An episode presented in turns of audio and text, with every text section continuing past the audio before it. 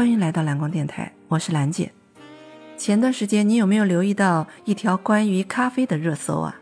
是说魔都上海在封城期间，在兵荒马乱的蔬菜抢购中，有一名女子哭着喊着要去买咖啡。这条信息引起网民的纷纷吐槽，有人说她太矫情，有人说她太崇洋，也有人说那是精致的利己主义。而我却从这里面呢看到了老上海的一种城市精神。上海人那可是真的爱咖啡。那条热搜之后，不少在上海的小伙伴的附和，也从方方面面验证了这一点。据说呢，疫情期间心心念念想着咖啡，那只是一种基本操作。家里常备咖啡机器，那才是真咖啡迷的标配。二零二一年的数据显示。上海的咖啡馆有八千多家，数量位于全球第一。这一年新增的咖啡馆就多达上千家，而意式咖啡的摇篮米兰市总共才有两千多家咖啡馆。有人在微博上这样总结说：“不管是土生土长的，还是海外留学落户滴水湖的，不管是浦西的、浦东的，还是苏南苏北的，都爱咖啡。”你还记得电影《爱情神话》不？就算是路边修鞋的小皮匠，也同样天天沉浸在手磨咖啡的香气里。而大导演徐峥和他的大叔朋友们，也妥妥的属于咖啡精的本精。据说很多在上海的白领、金领，一开始咖啡就是续命水，他们用咖啡因来对抗生活和工作的不容易。在上海生活多年的小 K 说。上咖啡馆的时候，他发现光顾咖啡馆的大爷大妈其实比年轻人还要多。确实啊，说到国内咖啡文化的源头，那必须是魔都上海。早在一百年前，魔都人就开始喝上咖啡了。张爱玲在上海居住时，当时的爱丁顿公寓楼下有一家她经常去的咖啡馆，张爱玲每天下午都会去。他就是在这里孵出了一部《金锁记》和一部《倾城之恋》，后来几经变迁，这里变成了千彩书房，也被持有人重新恢复成了当年咖啡馆的面貌。可见咖啡也在记忆着老上海滩岁月的旧梦。那个时候，在南京路和霞飞路上，每隔几步就能看见一家咖啡馆和西餐厅，其中有一家叫启士林的。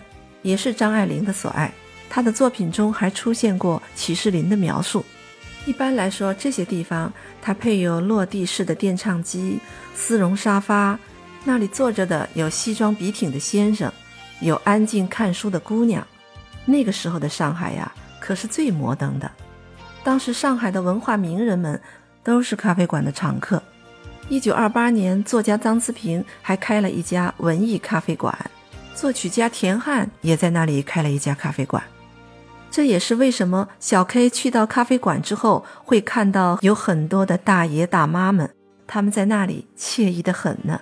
在后来战火纷飞的年代，喝咖啡一度成为这个城市的一种隐蔽的活动，就算隐蔽，也毕竟还是存在的。就连三年最困难的时期，上海的咖啡也没有断过。据说当时啊，买一斤老上海咖啡可以配半斤白糖票，这就让不少老上海们能够延续喝咖啡的规矩和习惯。在时代的滚滚巨轮之下，这部分人年纪已经渐长，被大家叫做老客了。他们时不时的还会聊起小时候怎么跟着父母上咖啡馆的经历呢。在他们心中，喝咖啡啊，就算不能打扮得很绅士。最起码也要干净体面，喝咖啡要喝清咖，不要糖，不要奶，完成每天做品咖啡的惬意。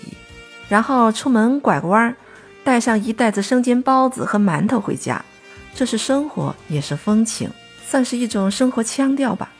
你看，物质那么匮乏的年代，都阻止不了上海人炉子上煮着咖啡，更何况是现在呢？